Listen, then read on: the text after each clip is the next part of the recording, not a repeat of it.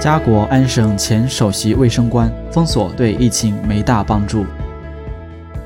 一位前安省顶级医生致函安省省长福特，支持安省议员巴伯 （Roman Barber） 对防疫的观点。巴伯之前因为要求保守党政府结束封锁措施，被踢出了保守党内阁。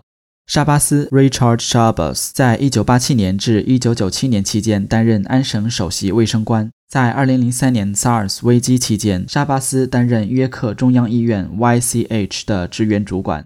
据多伦多太阳报在周一发表的一篇报道，沙巴斯说，省议员巴伯在公开信中提出了五个关键点。我相信他的所有五个观点都是正确的。在开始对于封锁措施方面的讨论上，巴伯值得赞扬。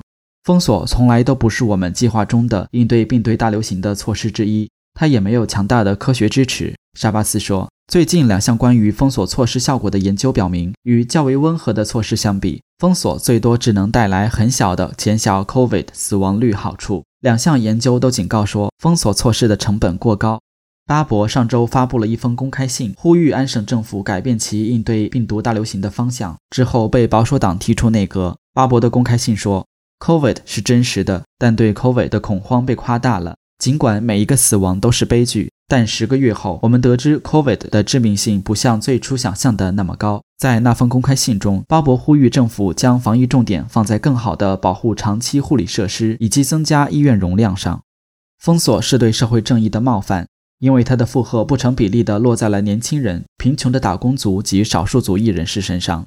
沙巴斯在信中说：“我们为控制 COVID 进行的善意但却有误导性的努力，只会加剧这一悲剧。我们需要改变路线。”他说。没有人能回答所有的问题，但第一步是开始提出正确的问题。